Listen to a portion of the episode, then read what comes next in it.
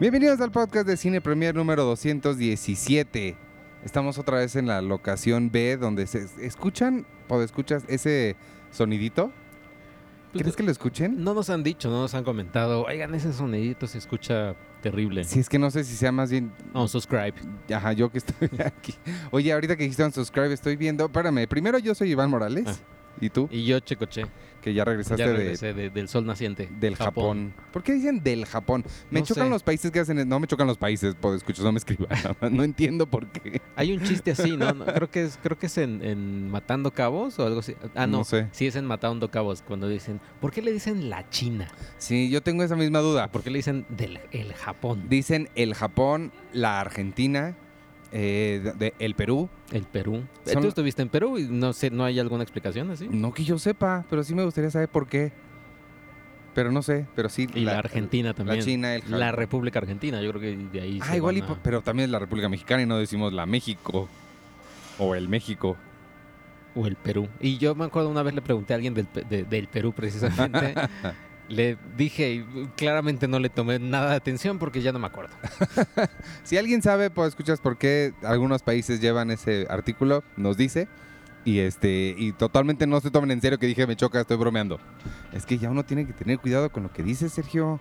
Sí, como, como Siempre has tenido que Rica- tener Ricardo O'Farrill. ¿Es Ricardo O'Farrill? No sé, no sé de qué estás el hablando. comediante, el estando, pero que... ¿Qué hay- hizo?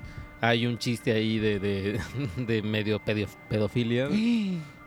De hecho está en Netflix. ¿El chiste? El chiste. O sea, el stand-up donde dijo el chiste. stand-up donde, dice el chiste. Y, y son varios chistes que se echa así. Estaba viendo un niño de, de- no sé, de tantos años brincar y entonces hace como que se masturba. No, una Ay, cosa así. guácala. No tengo interés en ver eso. Pero hablando de comediantes y que están en Netflix, les voy a decir, al ratito que llegue Arturo y me supla tantito, me voy a meter a mi teléfono y comprar boletos, porque ayer me enteré que viene Eliza Schlesinger, que es una de mis comediantes favoritas del momento, es increíble. Y este y viene al Teatro Metropolitan. Mm. No vienen muchos estandoperos eh, americanos, excepto Louis C.K., que no lo aceptan en ningún otro lado. Y este, que me dijo, ¿sí ya les contesto? Que me dijo, mm, no, ¿qué les contesto? Que mm, eh, alguien me dijo, oye, ¿vas a ir a ver a Luis? Y que le dije, no, ya lo, lo- lo vi cuando todavía era Mm, cool verlo. Y me dice, "¿Con- ¿y ya no es cool? Pues no. no, lo siento. Se descubrieron cosas que no está tan padre. Pero Eliza sí es muy buena y este y hace cosas decentes y es- está bien padre. Em, y que, cuéntame de Japón, porque fuiste a Ah, Japón. sí, si fue a Japón no les puedo decir a qué fui exactamente. Pero, ah, pero, ah, pero no te puedo. Bueno, punto y aparte, paréntesis, nada que ver. Puedo escuchar, no tiene nada que ver lo que voy a decir.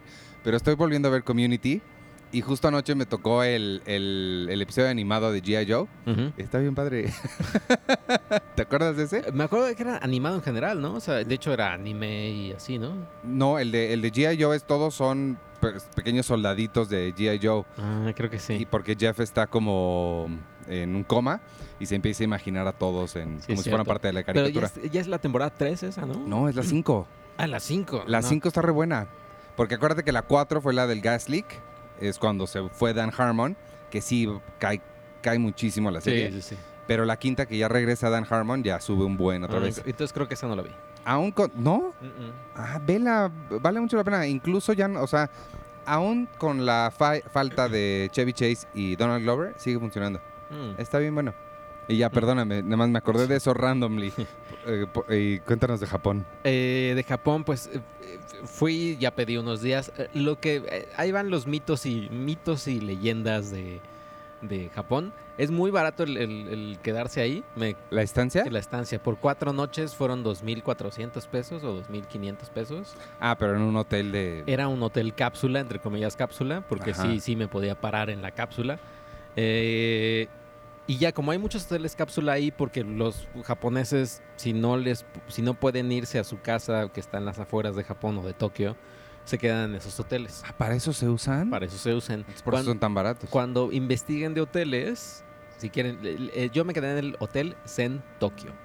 Eh, investiguen de hoteles, porque yo estaba investigando y había unos que eran cápsula que también costaban un poquito más barato, que por cuatro noches me habría salido en 1900 pesos, por así decirlo. Ajá. Pero los comentarios era, está muy padre y todo, el único gran pero es que yo tenía que hacer check out y check in todos los días, Ah. eh, porque pues precisamente es para Nada gente más. que vive, gente que nada más duerme y se va a su casa. Oye, ¿no estaría mal eso para los días de cierre, tener un hotel cápsula aquí juntito?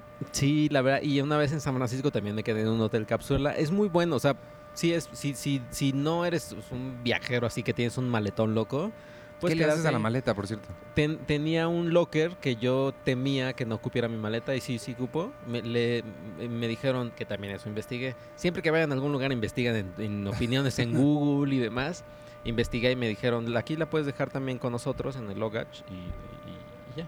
¡Wow! Eh, ¿Qué más? El transporte sí puede ser un poquito caro, o sea, eran como 20 pesos, por así decirlo, de tal, de el metro Polanco al metro Indios Verdes, o metro Miguel Ángel de Quevedo, no sé, O sea, lejos. lejos. Eh, sí ¿Y se qué, re- qué- qué tan fácil es el metro? pues como iba con Google Maps, Ah, claro, sí. eh, todo ya, es fácil con, hoy. sí. ya con eso, o sea, sí, obviamente ustedes amigos también cuando vayan a viajar a donde sea, Google Maps va a ser su, su gran Sí, amigo claro. de toda la vida, porque le dicen, me voy de, de mi hotel a tal lado, en qué metro tomo y así. O sea, Pero no tenías allá datos, lo bajaste. eh, Bajé el mapa, pero cuando quería saber de aquí a acá, tenía que, sí necesitaba tener wifi, pero pues en- te paras por un Starbucks y ya. Ah, ¿Ahí no hay wifi en todos lados? Hay en el metro. Porque aquí en la delegación Miguel Hidalgo hay wifi en todos lados, eh, déjame te digo. Pues no, eh, fíjate que, o sea, creo que había en el metro y así, pero no, no en todos lados. Órale. La comida sí es bien rica. Y, ah, pusiste una story de que no entendías, que tuviste una escena Lost in Translation en el que nada más señalaste algo random. Sí, sí, porque hay algunos restaurantes. Eso sí, eh, la propina no, o sea, ya está incluida, por así decirlo. Ya no tienen que dar propina. Ajá. El único pero es que te cobran el cubierto o te cobran el, el- Ujú. el sentarte, ¿El descorche? el descorche y ya sea, algunas veces sí se van como, no sé, a- de a, lo normal es 2 dólares, por así decirlo, pero algunos lugares te van a as- hasta 10 dólares y pues ya, ya perdiste ahí. La bronca de ahí es que como todo el menú o todas las cartas al frente están, están en japonés, Ajá. y vienen un par de números ahí, pues yo no sabía si era así dos dólares por el descorche o dos dólares ese platillo o dos dólares qué. pues, Donde me senté y que les señalé lo que quería, creo que sí era como un dólar cincuenta. Wow. ¿Y comiste en puros lugares así o sí te fuiste hacia McDonald's o algo? No, o sea, sí comí en varios lugares así, en- pero en los 7-Eleven, que es lo mejor, o en, las, o en los o en los Oxxo, por así decirlo, toda la comida que, que preparan ahí, pues es casi japonesa. Claro. O sea, ahí son, Sí.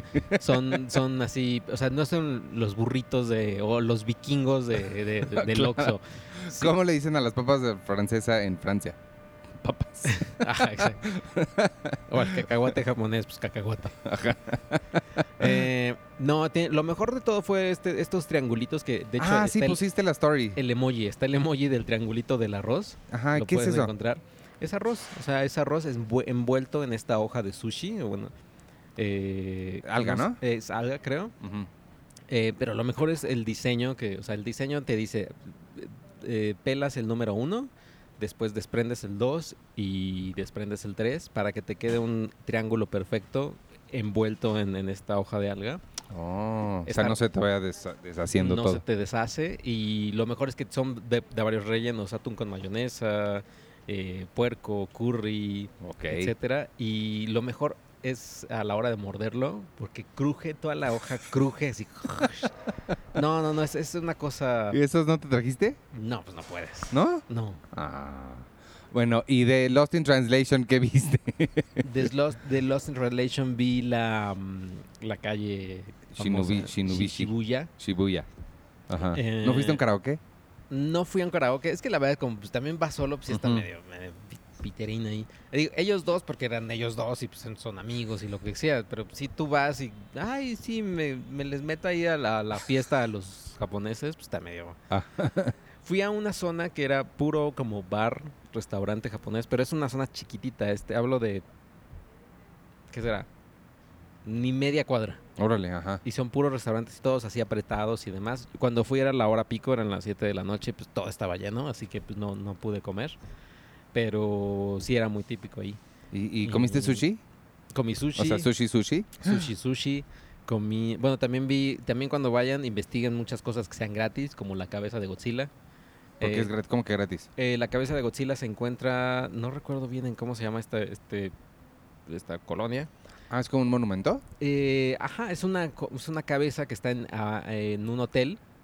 Puedes subir al hotel, puedes eh, de hecho llegar a esta explanadita donde está la cabeza de Godzilla.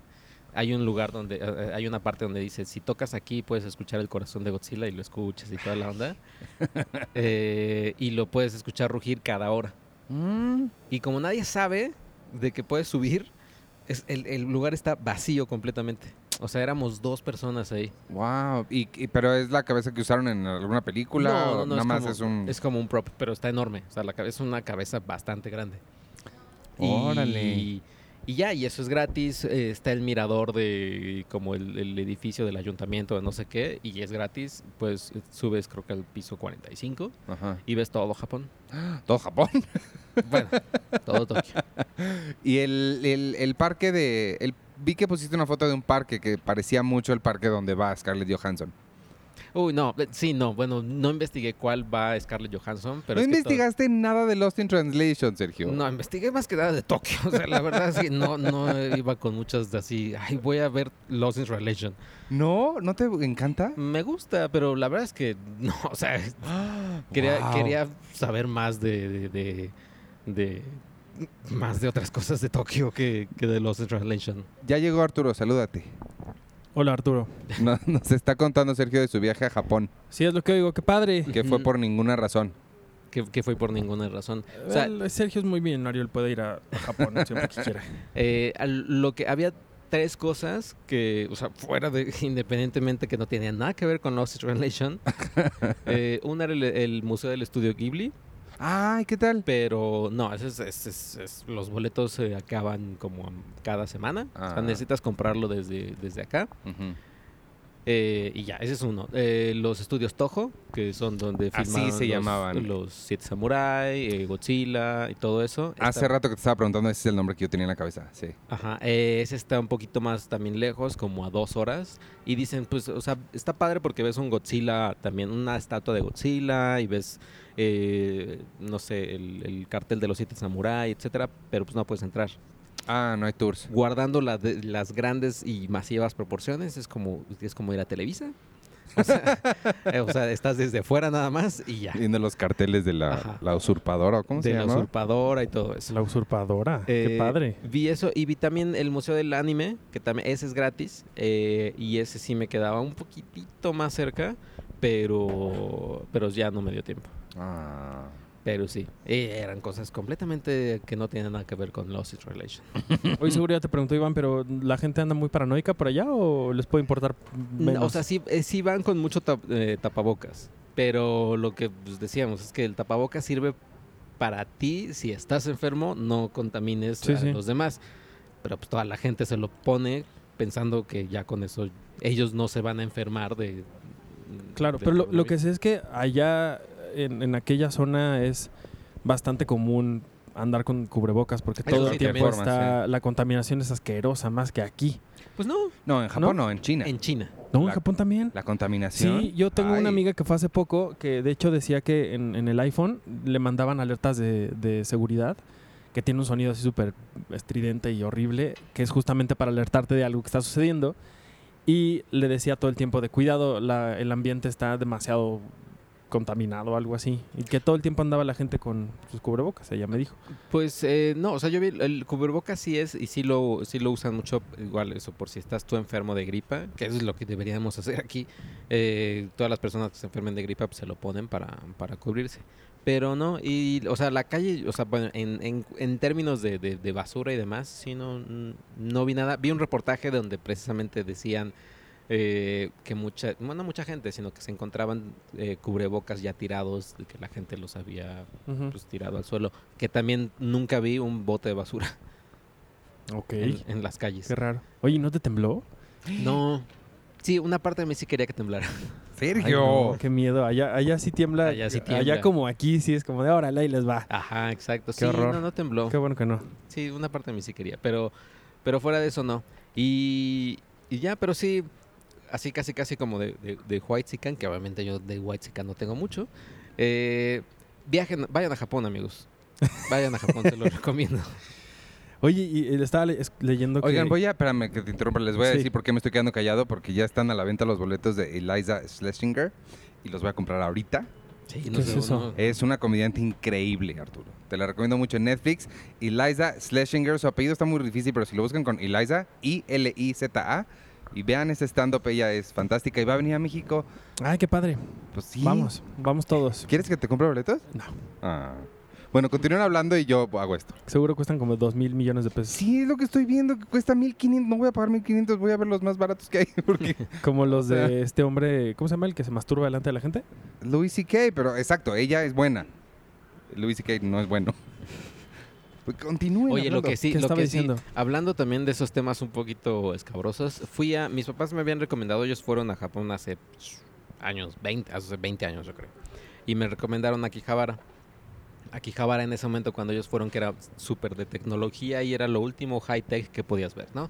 Y ahorita como pues ves, o sea, ya es más globalizado, pues ya vemos el, el teléfono que se dobla de Samsung, ya vemos todo eso, ¿no?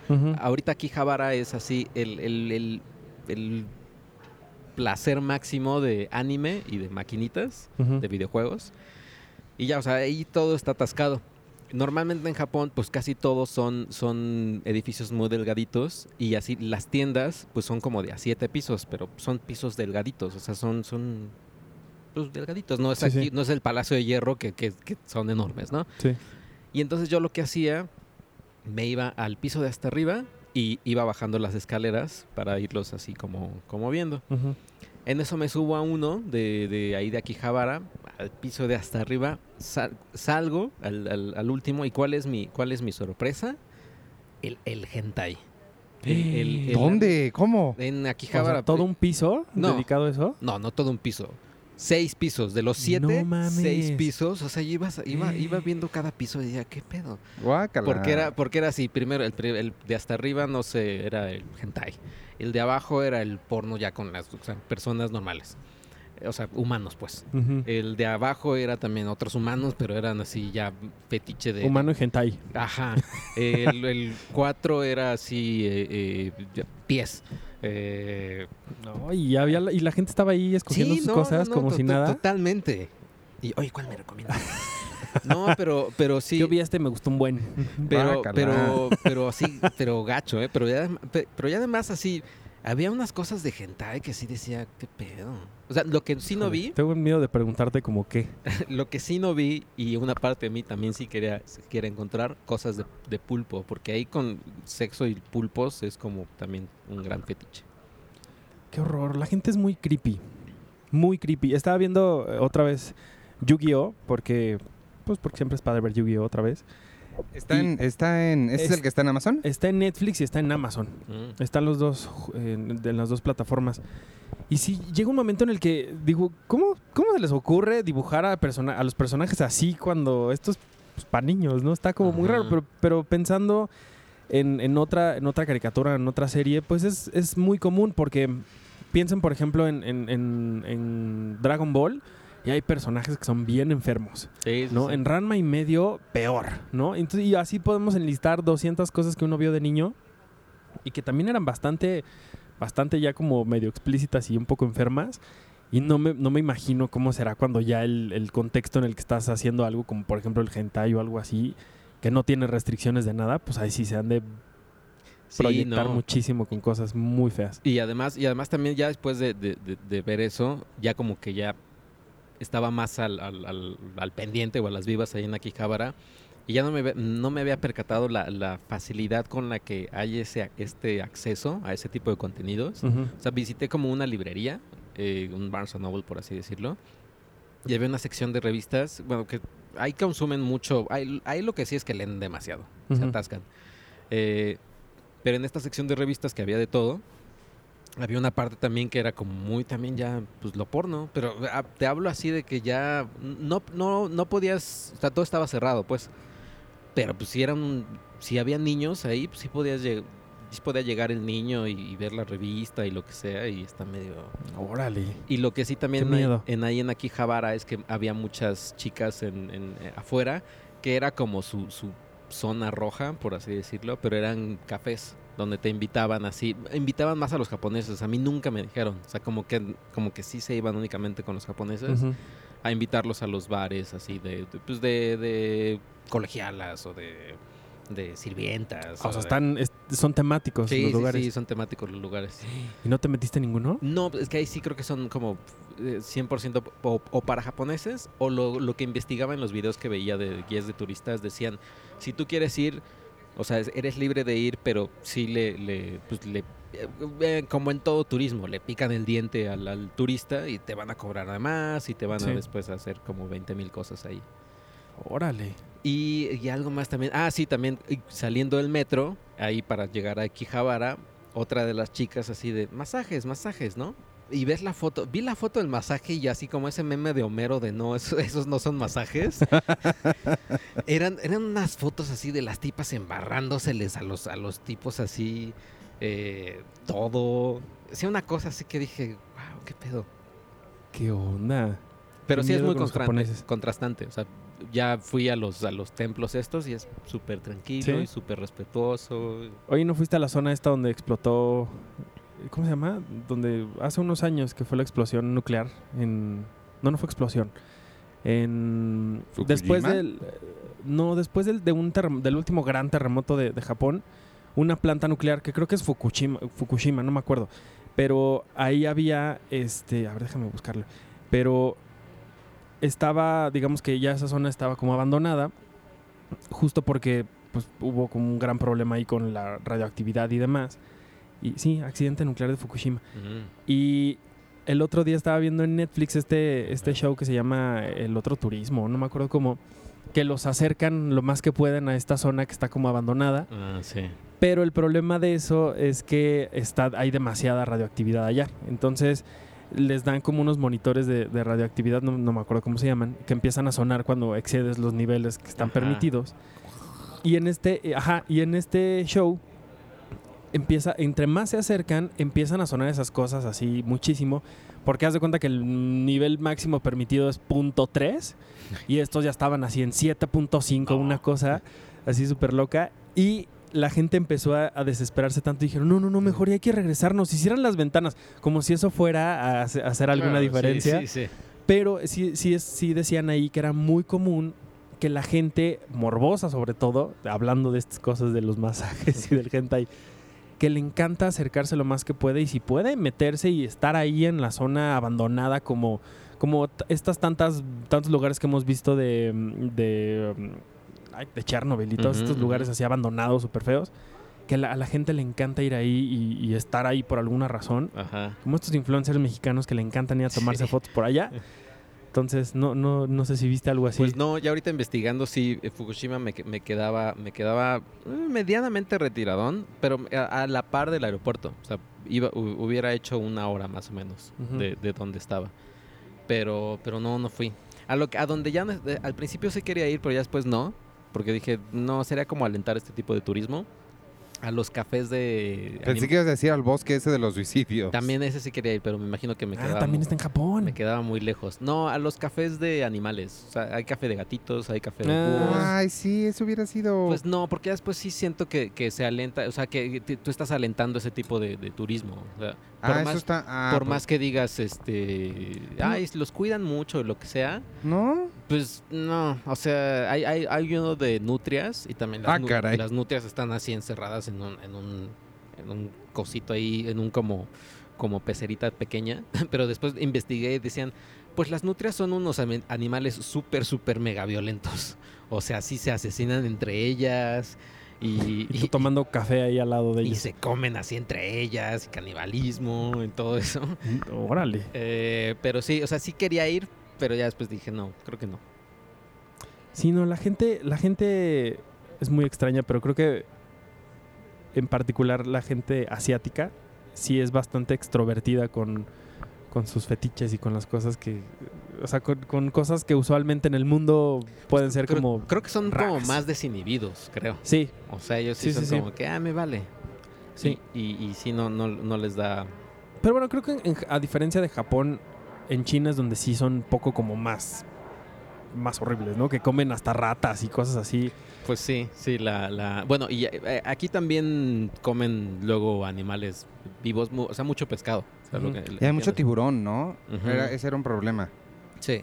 Bueno, en- en, en México los vienen muchos japoneses a cazar, eh, no me acuerdo qué, qué tipo de pez, de pez, y por eso la vaquita marina en la zona de Baja California está en peligro de extinción. Porque no me acuerdo si específicamente vienen por la, por la vaquita marina o hacen algo que ha hecho que la vaquita marina se vaya muriendo. Similar a lo Por- que pasa con el atún. Por las... ah, No, no sé, pero, pero si vienen como aquí, eh, específicamente a México, y hay como toda una mafia de, de- de japoneses en México Ah, caray. que están cazando, o más bien eh, pescando ilegalmente en, en la zona de, de Baja California. Está, bi- es- creo que hay un documental que salió hace poco en... en- El que hizo DiCaprio, ¿no? ¿No hizo DiCaprio un documental de la vaquita marina? Mm, no sé, no, ese fue Lore de Mola, ¿no? ah, ese es de Loret, pero no lo hizo él, sale, Loret de Mola. Ya terminé de comprar mis boletos de Eliza Schlesinger. Qué bueno porque se iban a acabar, eh, yo creo que sí iban Sí, a volar. sí, estás Claro como, que sí. Estás como un día... eh, eh, México es un país muy grande. Mabel Salinas, nuestra colaboradora. ¿Te acuerdas que estábamos esperando para entrar a una función? No me acuerdo de qué. No es nada similar a eso. Sí. Y entonces eh, nos tardamos en la fila porque algo estaba pasando con la proyección y Mabel, nuestra colaboradora, a quien le mandamos un abrazo, como siempre, dijo, "Bu- bueno, voy a aprovechar y voy a correr porque voy por mis letras libres, se va a acabar. y le dije, Mabel, no creo que ahorita haya 200 personas en el Sanborns formadas para comprar, para comprar letras, de libres. letras libres. Ojalá. Pero lo dudo mucho. Pero mis, mis lugares están así en la fila número 5. Voy a ver a Eliza aquí. Ajá, no. Pues no, ya. pues wow. O sea, te va a escupir. O sea, es como, es como yo, o sea, O vaya. sea, sí gastaste los 10 mil pesos del boleto. No, no, no. ese era el- es que le piqué en. vi- eh, hay un paquete VIP super no sé qué que la puedes conocer y tomarte una foto con ella y no sé qué tanto. No me interesa conocerla, nada más quiero ir a verla. Ese ya no está tan caro. Ya llegó Penny sí, ya llegó. en en helicóptero. su helicóptero. Bueno, entonces ya acabamos con Japón. Sí, ya, oye, y ya nada más en el, en el vuelo de, de ida y de regreso, pero más el de ida, vi, vi, mu- vi mucha película. Ah, pensé que ¿Es había visto un directo el famoso. vuelo? Sí, ¿Cuánto Eh, tiempo? 14 horas más o menos. ¿México, Tokio? Sí. ¿No para en Ah, Tijuana? No es tanto. Órale. No es- yo también. No, el de China es el que para en Sí, Tijuana. el de China es el de Tijuana. Había uno de Aeroméxico que paraba en Tijuana. Eso, lo- no, tal vez ya no, pero antes Ujú. sí. Ah, es que es el avión nuevo. Yo sé mucho de aviones. Ajá. Órale, pero no es tan. No es tanto, o sea. digo, sí, ah, son 14 horas, pero no, no es tantísimo como hubiera imaginado. Eh, di que vi. A mí lo que más- Mm, espérame, oh, perdón. ok. Lo que más me sorprendió es de cuando se fue, más que la distancia, es la diferencia de horario.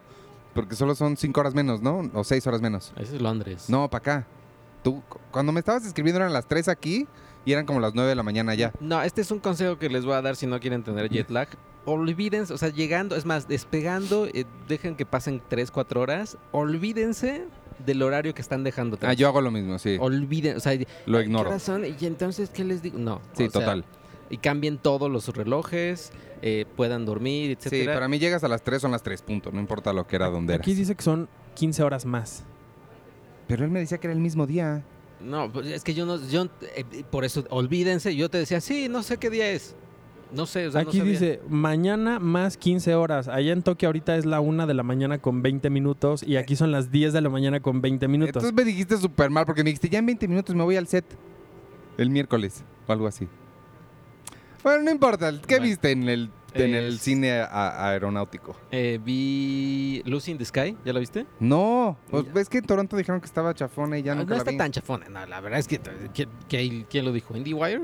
No, no sé. Este, No, no está tan chafona. Lo que sí me, me llamó muchísimo la atención es que cambian de, de aspect radio Ajá. como seis, seis veces. ¿A poco? O sea, es cuadrado, luego widescreen, luego más widescreen, luego tipo IMAX, luego se, luego se, se achica. y- ¿la habrán filmado en IMAX o No. una parte? Uh, no creo. No, no, el, el director te dice por qué, por qué hacía esos cambios de, de, de, de aspect radio. Que también Waves, tú viste Waves, ¿no? Sí. Ay, no que también Waves, que hace ese tipo como de, de cambios en, en su, en su... Bueno, pero acá es más, yo lo sentí más como una cuestión narrativa. Sí, eh, era- eh, en Lucy in the Sky también es Sí. medio narrativo. Porque acá en, en- en Waves lo que hacía es que conforme el personaje, el protagonista, se va como asfixiando en sus problemas, se va cerrando más el, el pues sí, el, el aspecto. Como en, ¿cómo se llama la serie de Julia Roberts de Amazon? Ah, eh, Homecoming. En Homecoming. En Homecoming. ¿Viste Homecoming?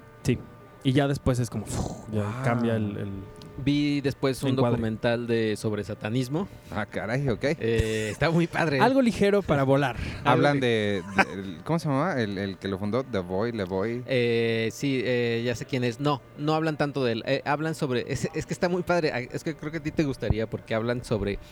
En Estados Unidos hay un, hay varios lugares que, de hecho, fue por la película de los Diez Mandamientos que se mandaron a hacer mandamientos en piedra y cada estado tiene su, su- sus Diez Ah. Mandamientos y entonces la iglesia satanista, el templo satanista dicen, oigan, pero eso no está tan padre porque están diciendo, o sea, ya un estado, ya está Claro, claro. la ley y una religión no entonces nosotros queremos tener nuestro te- nuestro estatua de, de, de Behemoth enfrente de los diez mandamientos Ajá. y es esta lucha de que están tratando de hacer Anton LaVey se llama. Anton LaVey y la gente sobre todo ves cómo la gente se pone tan intensa cuando les estás cuando otra religión o háblese el satanismo se les pone enfrente a los a los a los a los católicos no hombre se ponen Sí, Los los, católicos. cristianos y católicos. Sí, es Sí, sí. porque Pero- Son Locos. muy locos. también porque no saben qué es el satanismo, que no tiene, o sea, de entrada no adoras a nadie.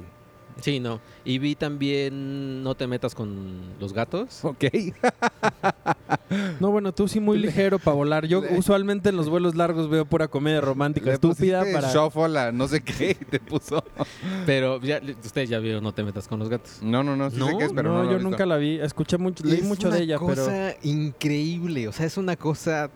No, no, no. O sea, se- llegando aquí se las puse a mis papás. ¿En serio? Sí, no, porque no está tan loca. O sea, vaya. ¿no? Ajá. Pero es sobre todo es cómo esta gente, dos personas investigan un video de internet y cómo son así unos expertos investigando todo. eso. Pero ve, no, cada vez me gusta menos y me molesta más esta, esta estrategia de Netflix de no avisar de Ah, lo que sí, tiene. eso sí. Porque cuando tiene cosas buenas como esta de los gatos que...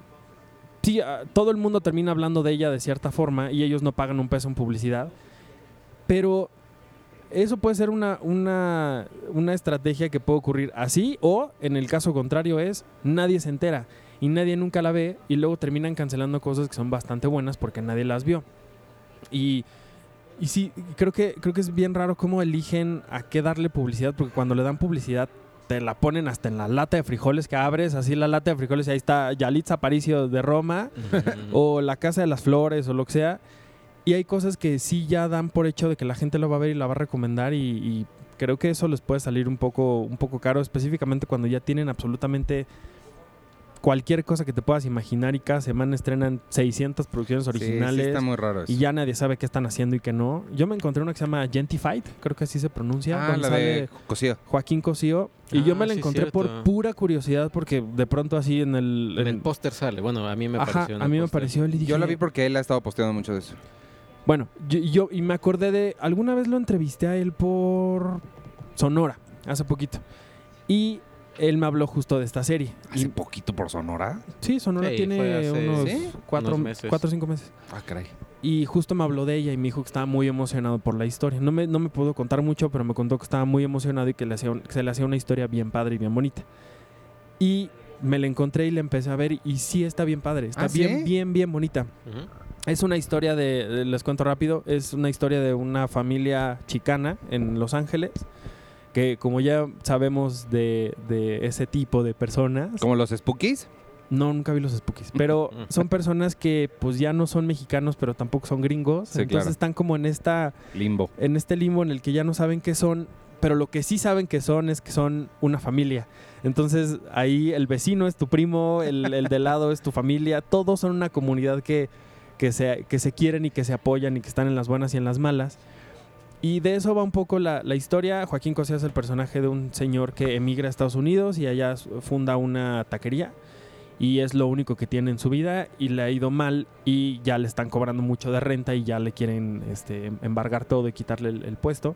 Bueno, el, el restaurante y su familia lo, los ayuda, lo, ven la forma de cómo hacer que él pues vuelva como a, pues, a, a surgir otra vez, adaptándose a los cambios que él no quería, Por eso hay el título de Gentify como algo de gentrificación. Ajá. Se- como que se van a apropiar un poco de las cosas mexicanas y lo van a mezclar con todas estas cosas raras que luego pueden llegar a, a- hacer con, con los tacos. Pero es en orden de, pues, adaptarse a las nuevas cosas y, y- y, pues ir triunfando, ¿no? A la par de lo que la gente quiere. Pero más allá de eso, creo que el mensaje de, de- de familia, de unión, de la gente que, que ya no, no tienen a un país, pero viven en otro que tampoco es suyo y que ellos mismos hacen su propia familia, sus propias tradiciones y cosas, me gusta mucho. Me encanta que Joaquín Cosío habla tres palabras en inglés. O sea, Sí. el, el resto del elenco es una mezcla entre inglés y español y están hablando cosas en inglés y te contestan en español, pero Joaquín todo el tiempo está hablando en español. Pues ya, creo que ya acaba de... sa- sabemos por alguna razón que no habla mucho inglés, ¿no? Ya, ya sabíamos eso por, por algo. Por algo. Mm. Y hace poquito publicó una foto de que al parecer lo sigo mucho en Instagram Sí, porque sí. ya rapearon en Suicide Squad. Ya, él terminó ya su parte, Ah, su participación en Suicide Mm. Squad. No, Mm. me acordé de eso. Bueno, y él lo ha dicho siempre, ¿no? Desde, desde el 007, no me acuerdo en cuál fue. Eh, ¿Quantum? Quantum of Solace. Él ha dicho, yo, yo les he dicho, yo no hablo inglés, pero pues si me quieren contratar y lo contratan y terminan que- haciendo y- cosas como este. Y creo que, o sea, habló un poquito inglés en Quantum of Solace. Pero lo que a mí me gusta de ese tipo de cosas, y, y sí siempre checo, cuando hay actores mexicanos en una película en inglés y ya después puedo ver la versión doblada, me da mucha curiosidad a ver si doblaron, se doblaron a sí mismos y Ah. Joaquín Cosío lo hizo. Ah, sí. ¿Ah, sí? Joaquín Cosío lo hizo, Diego Luna lo hizo en, en En otra. Rogue One. en, en Rogue One y creo que eh, Nueve Reinas, Bueno, Diego eh, siempre lo hace, porque también en la animada, la de... La, de, la del este, libro de, el, de Jorge Gutiérrez, ¿cómo se llama? Ajá. El libro de la vida. el libro de la vida. O sea, normalmente lo hacen. Creo que Salma Hayek lo hizo, Ana de la Reguera lo hizo. Pues que sí estaría raro verlos con otra voz, ¿no? Ajá. A veces no pueden, ¿no? O sea, ya me imagino que pueden estar grabando y demás, pero sí es que eh, ha de ser chistoso. O sea, Pues doblarte a ti mismo. Sí. Sí. No, y, y aparte, a ver, hay que ver cómo lo hacen, porque creo que en- eh, particularmente en una serie como Gentified, sí creo que se puede llegar a perder un poco el, el chiste o, el, o, lo bonito de la historia cuando le cambias Claro. por completo todo a español o todo a inglés y se va perdiendo como algo ahí. Pero, pero sí, creo que es una historia bien padre, bien bonita, que, que, que me da mucha curiosidad cómo Netflix está haciendo shows como este. El otro puede ser One Day at a Time, el otro también puede ser uno que se llama Mister Iglesias, que son historias similares de, de personas latinas que están en Estados Unidos y que viven todo el tiempo en, en- en constante rechazo por el resto de la, de la sociedad. Y me, me da mucho gusto que lo hagan y me da mucho gusto sobre todo que se estén contratando a personas que realmente son mexicanos, que Sí. realmente son, son chicanos, no como Ujú. por ejemplo en La Llorona, ¿te acuerdas que Ah, sí. eh, ah, que empiezan a hablar español y ni siquiera les entiendes de lo que están diciendo porque no hablan español. Acá sí, aquí la gente que habla español, habla español, ¿no? Y, y es gente que tiene la habilidad de hablar en los dos idiomas y me da gusto que, que se esté haciendo producciones así. Por cierto, la, la produce, no sé, el, ¿cómo se dice producción ejecutiva en, por ejemplo, cuando dices productor?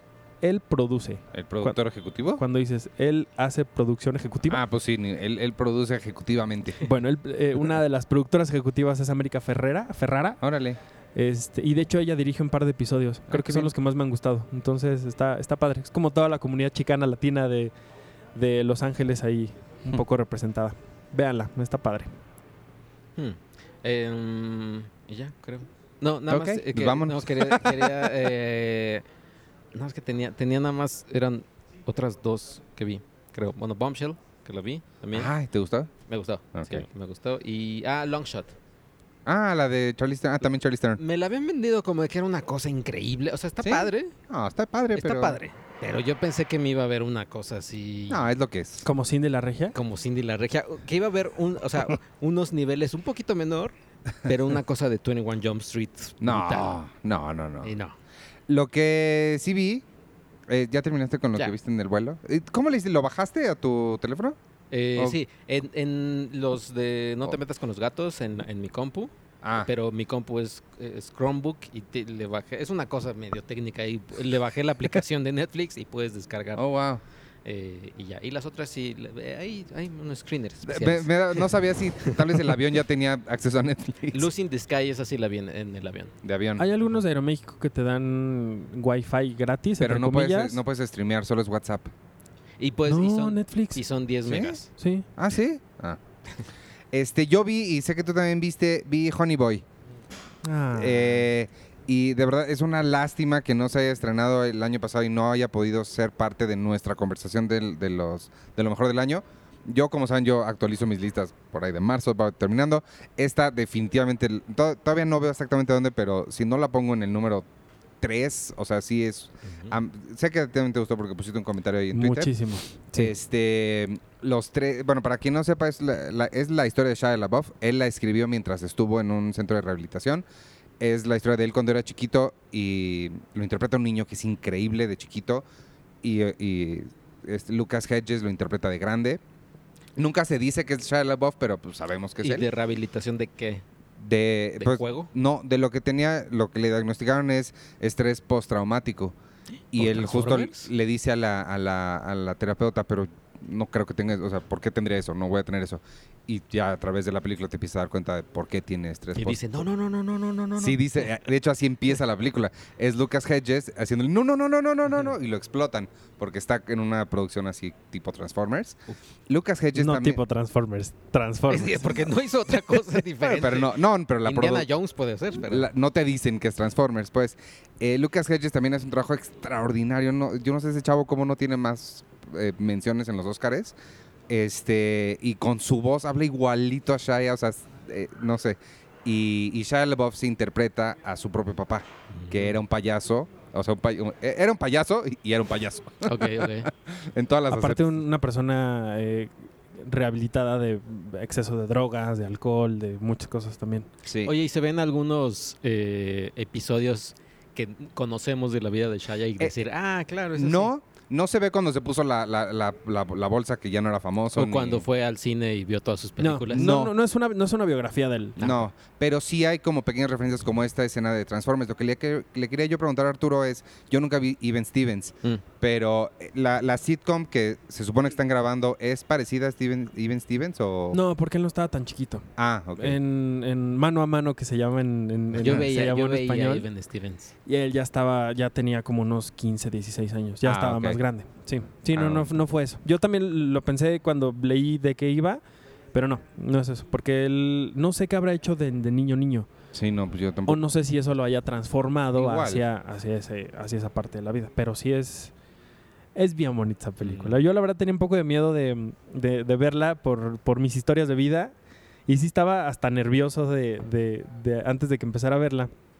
Pero al final creo que termina siendo como un viaje bien bonito, con mucha catarsis, en el que de cierta forma uno sí se puede identificar con una o muchas cosas de la relación que tiene este niño con, con su papá, ya dejando al lado el nombre de Shaya y lo que sea.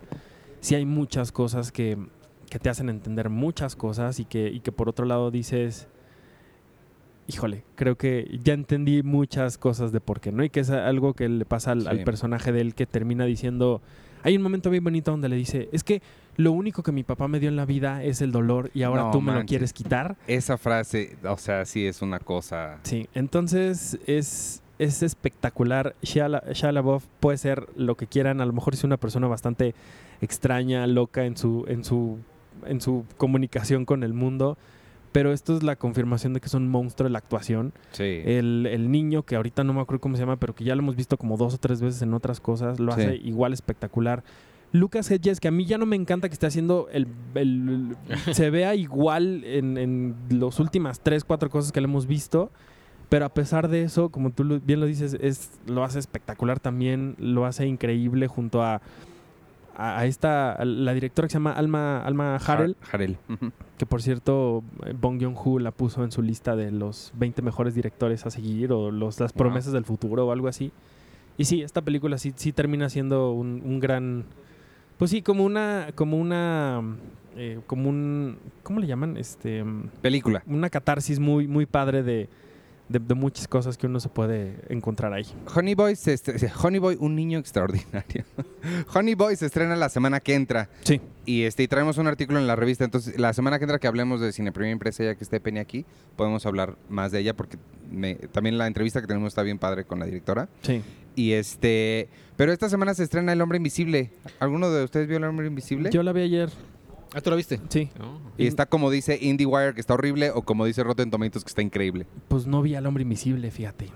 Lo estuve buscando y pues no lo vi porque es invisible. Arturo, o sea, ¿sabes qué? Si yo hubiera dicho eso, ya me hubieras apagado ya la sé, grabadora. ya sé, perdóname, pero... no, sí está bien padre, la verdad. Está bien, bien, bien, bien padre. IndieWire, Sí. yo no sé qué les Ah, pasa. IndieWire es el... Bueno, no voy a decir nombres de Sí, no México, digas pero... nombres, pero sí, ya. Pero ya es. Ya. Ya que se vayan a sus casas y vean. Bueno, El Hombre Invisible no tiene nada que ver con la novela de H.G. Wells, que a mí me encanta. Y por eso perdí mi entusiasmo por esta película cuando supe que no tiene nada que ver. Pero la dirige Lee Wanell, que es de el de Upgrade. el de Upgrade. Upgrade, y el de protagoniza a Saw. Elizabeth Moss, que es una de las mejores actrices que tenemos hoy. Sí, Y es una metáfora del acoso. sí. Y de eh, muchas veces algo que, que sucede tristemente que es que nadie le cree a las mujeres cuando están diciendo es que está pasando esto y dicen estás loca. El gaslighting se llama. Ajá. Entonces, esta historia, eh, si ustedes ya vieron el tráiler de la película, lamento decirles que un poco sí, nos contaron casi toda la, toda la trama en ese tráiler, que el tráiler es muy bueno, podría ser un corto espectacular y lo haría muy bien. Pero a, a pesar de eso, la película sí está muy bien ejecutada, sí mantiene muchísimo el suspenso hasta el final. Eh, por ahí hay algo, en el tercer acto sobre todo hay unas cosas que tú dices, yo, acóbate, acóbate, acóbate para que no la caguen Ajá. y, y al final terminan rescatándolo muy bien.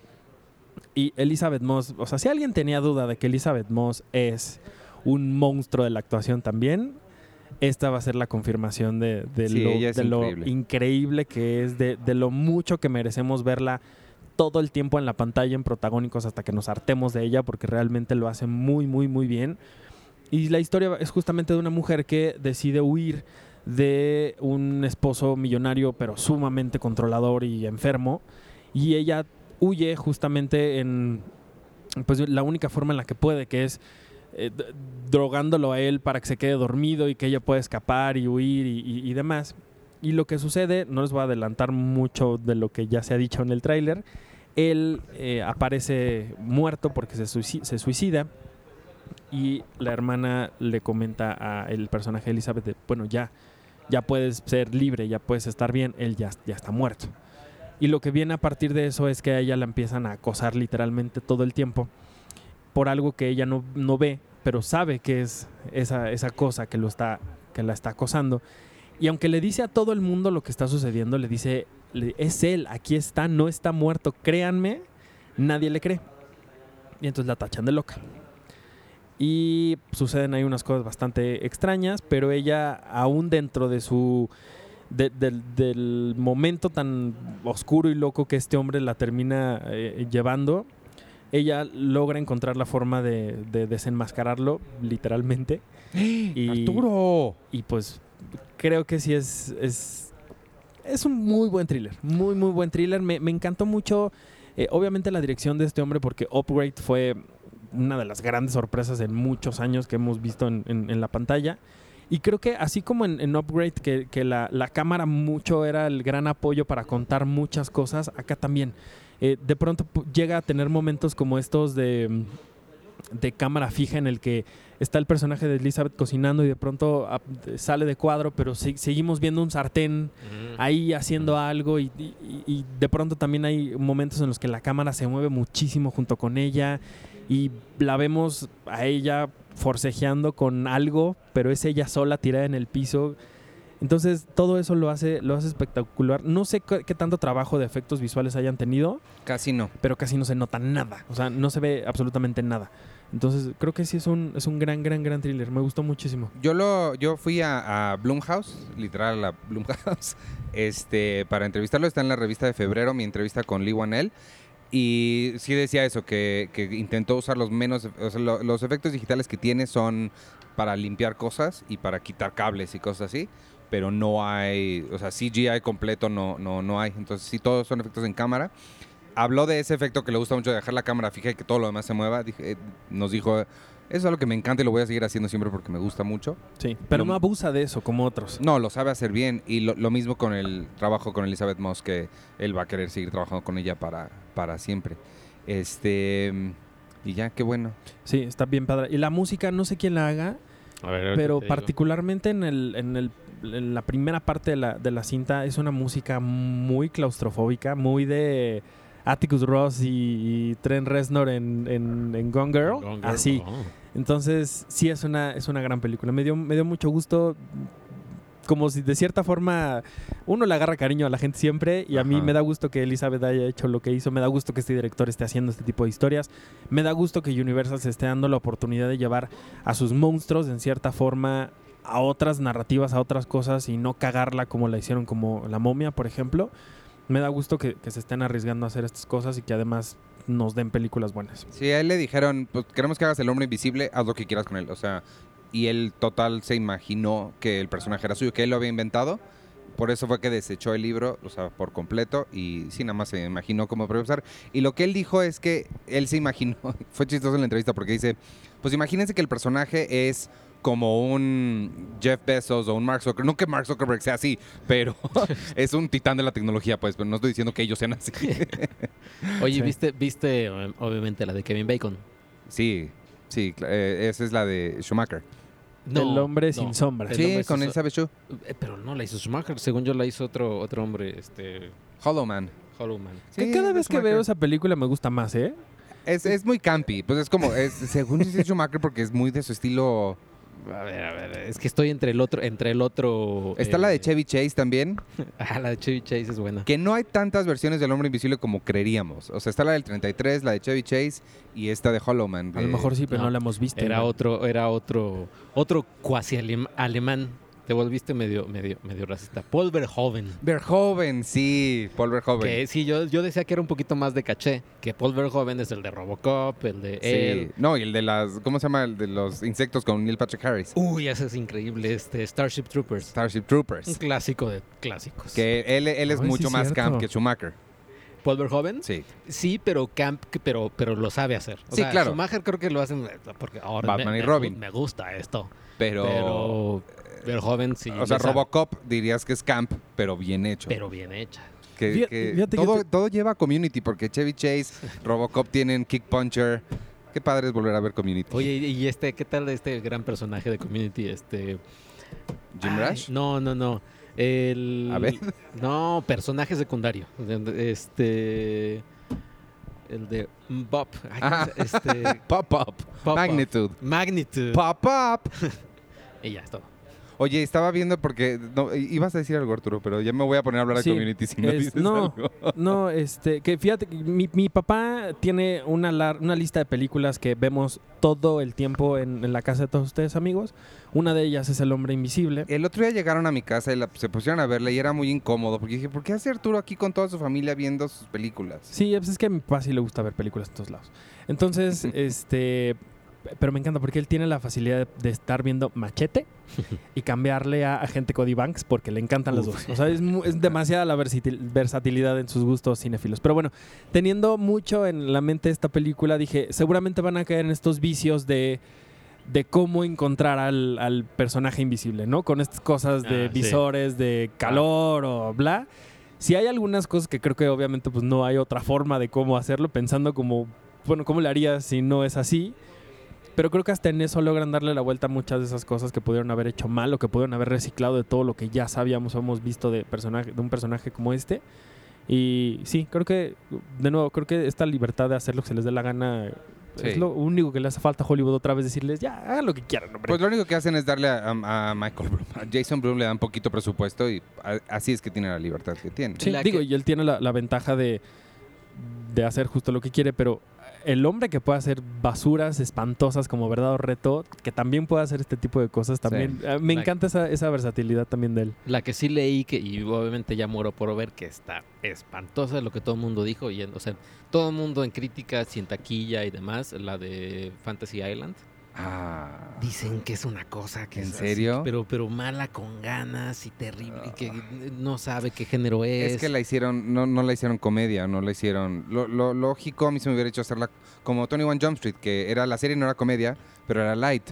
La vuelves comedia, No, pues este es terror, sí, pero no. pero no se sabe bien. No hay un tatú seguro. Eh, ¿Quién sabe? Sí, no, no. Y sí muero por verlo.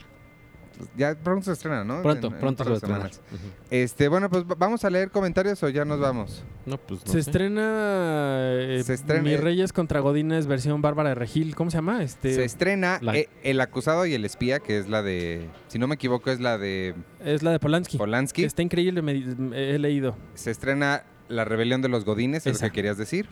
El hombre invisible, No soy quien crees, ya me voy, Mi último amigo y Poliamor. Solo conozco eh, El hombre invisible, La rebelión de los godines y El acusado y el espía. ¿Qué ganó la de, la de Polanski en Venecia? ¿Director? No estoy seguro, no, no, no, no te sabría decir. No te lo manejo, Bueno, pero podemos hacer un silencio en lo que lo pensamos. sí, no. La semana pasada preguntamos qué película sobre perritos les ha llegado más. Y vayan pensando en la pregunta de la semana. Eh, ay, caray. Lorenzo Valdés nos puso. Para primero contestar la pregunta que hizo Penny al principio de este episodio, mi playa cinematográfica favorita es Playa Boca del Cielo, de Y tu mamá también. Para también contestar la pregunta de la semana, en mi película favorita de todos los tiempos, La vida inmoral de la pareja ideal. Lucio, Ah, cabrón. Lucio tiene un perro, así que sin lugar a dudas, esa es la mejor película que incluye a un perro, según yo. Y Pablo Hinojosa dice, la película de perritos que más me ha llegado es The Art of Racing in the Rain, o como la tradujeron en México, Mi amigo Enzo. Solo he visto, y tu mamá también. Ah, no, sí vi la pareja ideal, ¿no? Sí, la vida inmoral sí la vi. Y ya, tú. Eh, yo tengo YouTube. aquí eh, Jonathan Villalba. Yo no veo películas de perritos porque me duelen mucho, por lo tanto no podré hablar de ninguna película. Ah, Sin embargo, hay un episodio de Futurama que se llama Jurassic Park, que me parte el corazón cada no vez que lo manches. ve y se volvió mi favorito. Es el donde lo espera, ¿no? sí, no, es horrible. Sí, no. Eh, También en Bob Esponja hay uno donde Gary se le pierde y es bien triste. Bueno, pues la película va a tratar sobre eso. de ¿no? eso va a tratar. Se me hace muy raro que estén reciclando esa historia, pero Eh, J. Duica dice: Mi película favorita de perros es Bolt, de Disney. Ay, Bolt es bien padre. Y en cuanto a las Oreos, no es que sean veganas como tal, son vegetarianas. Eh, no estoy seguro. Y tengan mucho cuidado de decir ese tipo de cosas a personas como Penny, que pueden tomar la decisión de comer nada más galletas Oreo durante todo el día y porque es capaz de hacerlo. Eh, dice Juan García, nos, nos, nos comenta normalmente Juan García en los varios minutos, pero aquí dice, vi Marley and Me y no me hizo llorar. Por otro lado, me caen muy bien los Sagitarios como Alfonso Cuarón e Iván Morales. ¿Los qué? Sagitarios. Ah, órale. eh, Malakai Green, hello, I started a new interview series called Too Young to Be Tired. Y ya nos manda un, un, un link. Oh, qué buen comentario. Eh, febrero, febrero, dice, a mí me- los perros me dan un poco igual, pero hay una película que por más frío que seas no te puede ser indiferente. Se llama La plaga de los perros, que aunque no es muy buena, la secuencia final destruye a cualquiera por más frío que sea. No sé cuál es la plaga de los Tampoco, perros. no tengo idea. Hay una película, hubo una película, creo que era de, de Europa, eh, que se llamaba Gods. eh, White God. White God, Ajá. que era con puros perritos. Está padre, pero sí es fuerte. Eh, ¿No eh, estabas la semana? Penny la mencionó. Pues no, yo estaba... Ah, claro, estabas en Japón. Es Eh, que Penny la mencionó. Eddie Viviana Sánchez dice, personalmente no me gusta ver películas que implican animales, siempre me conmueve por cualquier cosa. Mi película favorita es Isla de Perros. Espero que no haya visto Cats, porque también... Eh, Car-. Carlos Quinto Romo. Aunque no me hizo llorar, sí tuve varios nudos en la garganta con Marley y yo. Eh, vi el corto animado Kid Bull, ese y sus, ocho minutos, y sus ocho minutos sí me hizo llorar a mares. Ah. Gabriel Alexander dice: Episodios especiales de un podcast pueden durar más de una hora. Lo mejor de la década debió salir completa aún. Espero la segunda parte. Ya lo grabamos, nada más no lo hemos sacado para sacarlo en, Ah. en, en el cierre. En el cierre. Eh, Patrus MX: ¿Alguien sabe sobre la película Queen and Slim? Se va a estrenar en cines en México. No, y le idea. responden: Me suena.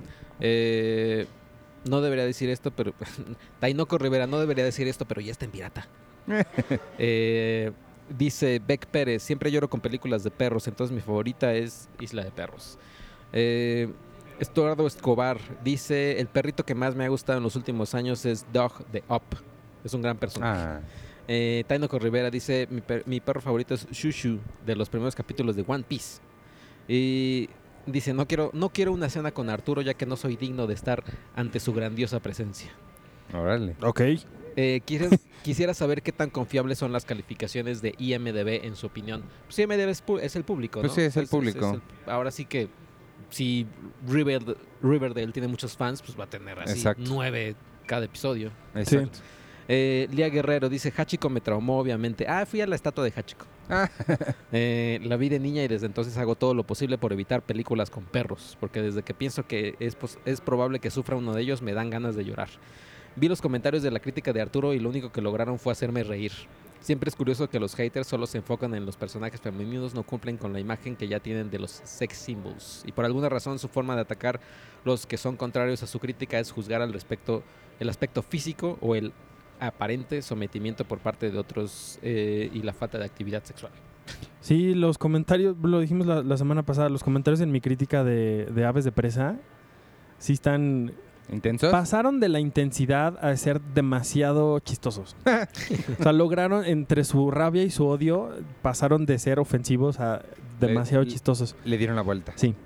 Eh, dice Yves Juárez, hola a todos, a mí nunca me han gustado las películas de perritos. Eh, porque siempre que la pasan cosas tristes y una vez mi esposo me prometió que Hachiko no estaba triste y yo le creí. No, bueno.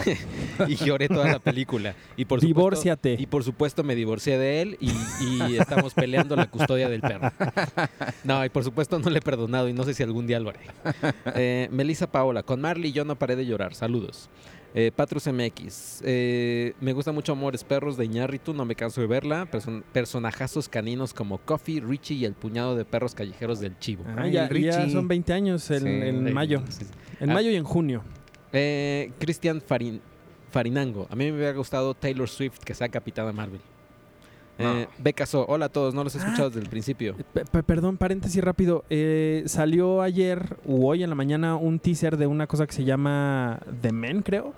Que es un video o algo, no sé, de los hombres que le han hecho daño a Taylor Swift. De, de- de cierta forma, de, de- no, de, de estos dos, el hombre que le quitó todos los derechos de su música. y- Ah, ajá. o sea, no de lo- la gente con la que ha salido. ah, sino como de estas dos personas, no me acuerdo quiénes son específicamente, que han dañado su carrera Órale. y ella lo dirige.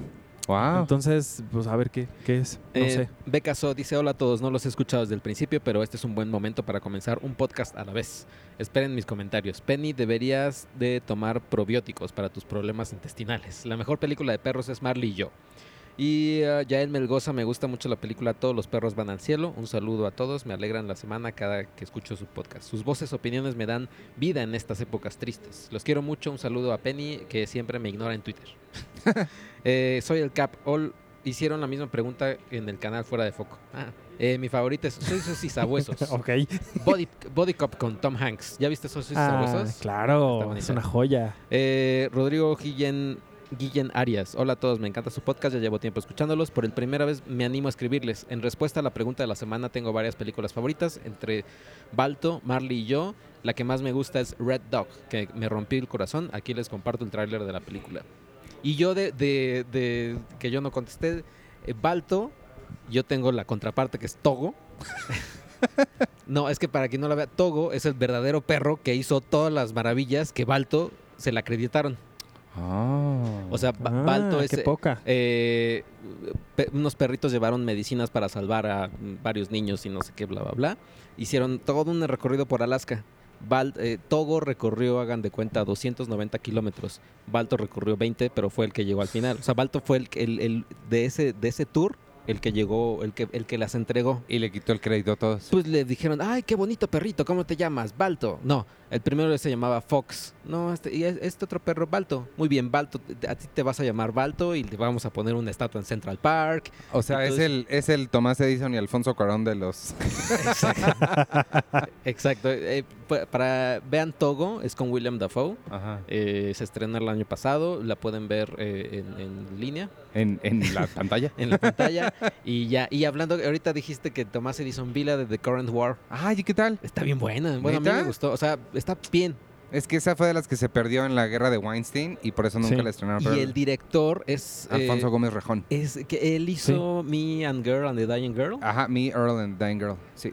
Eh, me gustó mucho. O sea, sobre todo tiene muchas cuestiones como con cámara y con edición que, que al principio me sacaron de onda, pero dije, o sea, Wow, sí. órale, sí está padre. Siempre he tenido ganas de verla, pero se atrasó por, por lo de Weinstein.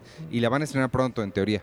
No, creo que ya la estrenaron. Ah, ¿ya la estrenaron? Sí, ya, Ajá. ya salió. Hace como un par de meses. Me creo. la perdí por Un completo. par de sí. meses, pero sí, la verdad es que está padre. O sea, y creo que eh, viene ya la de Tesla con Ethan Hawke, ¿no? Sí. Eh, viene la de Tesla. Está padre. Y que bueno. ya sentenciaron a este hombre, a Harvey Weinstein. Pues qué bueno, se tardaron. Sí se tardaron, pero Pero qué bueno. qué bueno que, Que- por que- fin lo Kevin. Spacey, quién sabe.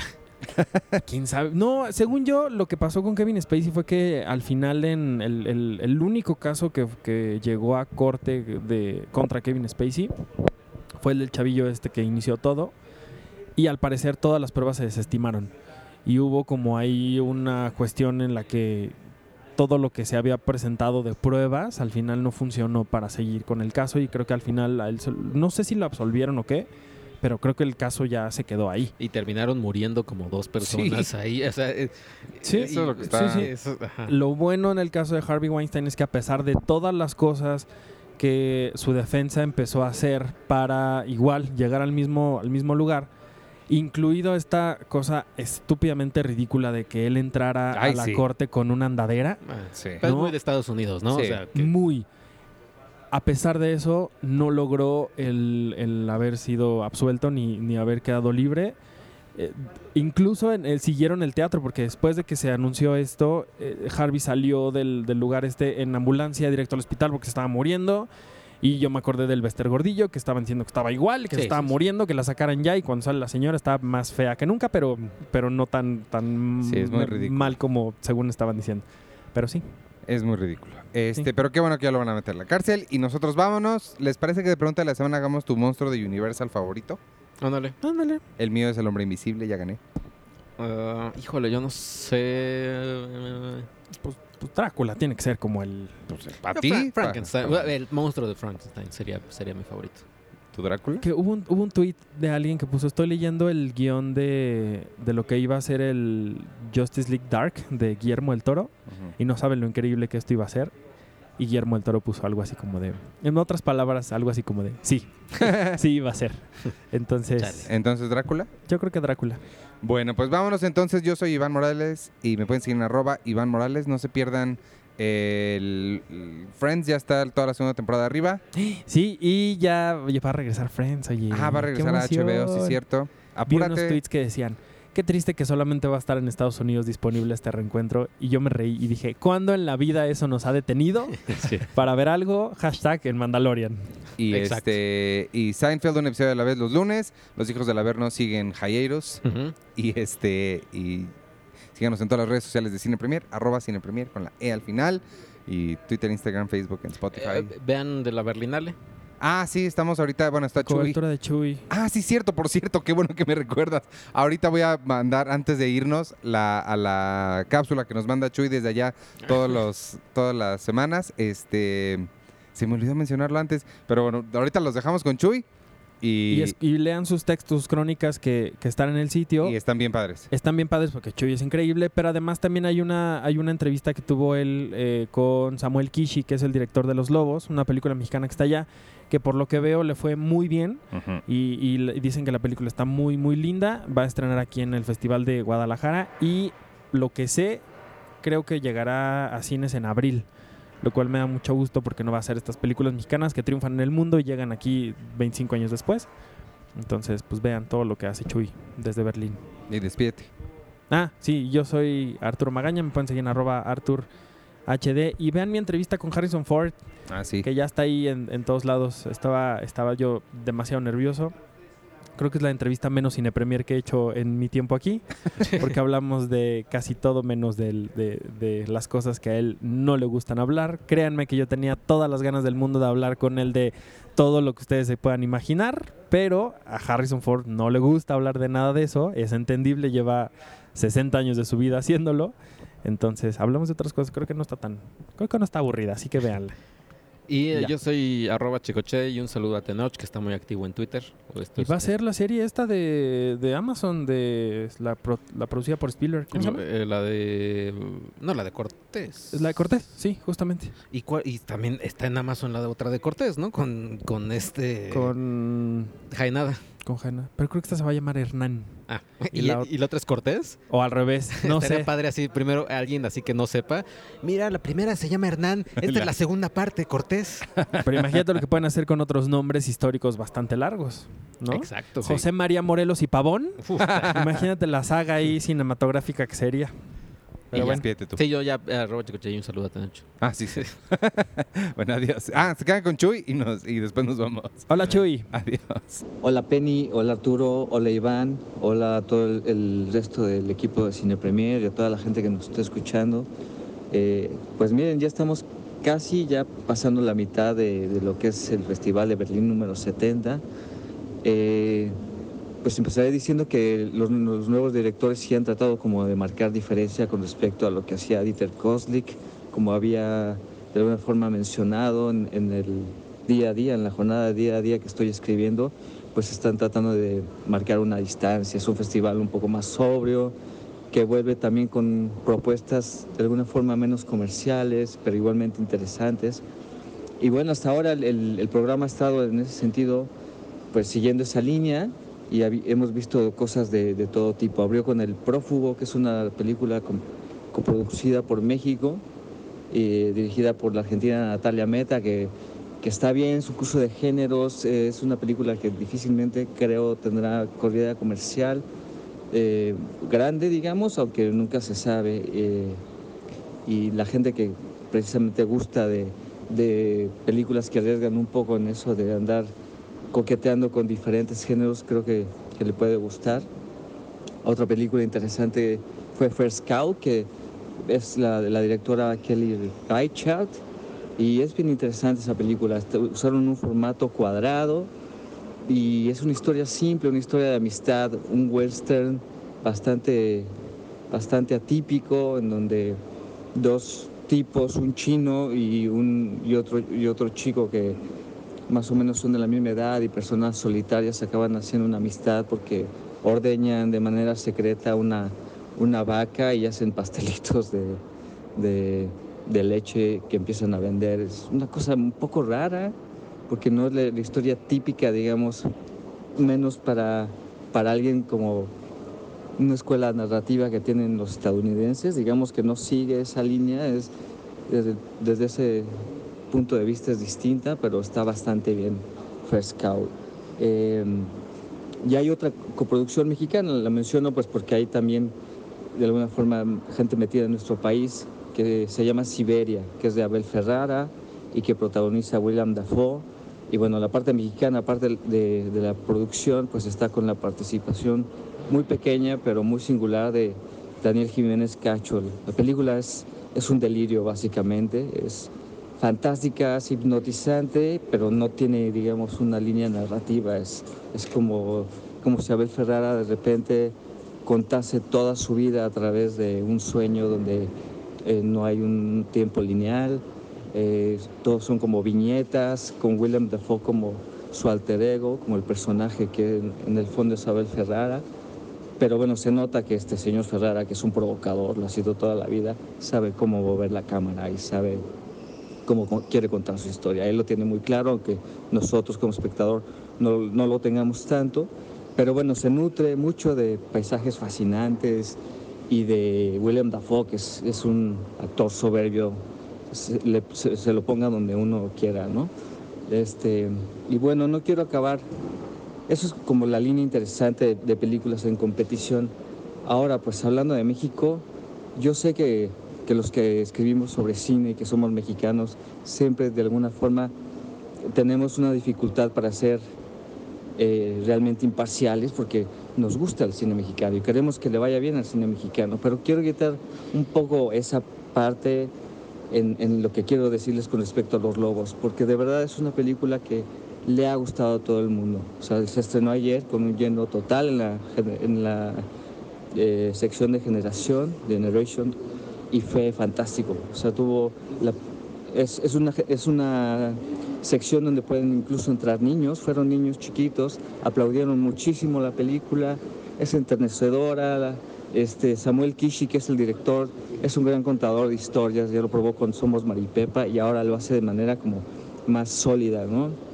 Eh, como que incluso tiene más claro lo que nos quiere decir y bueno, a la película le, le ha- gustado a todo el mundo y creo, o sea, estoy casi seguro que, que crecerá conforme vaya pasando el tiempo. Los Lobos es una película que va a crecer, que va a llegar creo que a lugares puede llegar a lugares si se le mueve bien, o sea, si la película es como eh, cae en las manos adecuadas, yo creo que puede crecer un montón y la verdad me da gusto. Samuel Kishis, que ayer hablé con él y, y, tuve la oportunidad de hablar un poco sobre su película, estaba encantado, ¿no? O sea, y, y me, yo no estuve en la premier, pero me contó que los niños que estuvieron allí le hicieron un montón de preguntas y él supo contestarlas y se dio cuenta de que, en efecto, este, por más, él no pensaba que, que fuera así, pero, pero la película fue comprendida y, y de alguna manera este, eh, entendida y, y, clara para niños pequeños. Y él estaba muy contento con eso. Vean la película, es, eh, después de tanto cine que tenemos, que toca temas como el narco y demás, está bien que exista ese tipo de cine, pero también está bien que, que exista existan esas historias como las que cuenta Samuel Kishi, donde también hay, hay una parte muy humana y, y donde se deja se evidencia un poquito, hay una ventana para la esperanza, digamos. Y bueno, creo que hasta aquí la cápsula es lo, lo que más me ha quedado hasta ahora de la Berlinale en la cabeza, empezando por los lobos y terminando por los lobos. Y bueno, espero que más o menos estas cápsulas les satisfagan lo que usted, ustedes quieren eh, saber de la Berlinale. Por favor, no dejen de leer el día a día que está también en la página web de Cine Premier. Y bueno, muchos saludos a México. Adiós.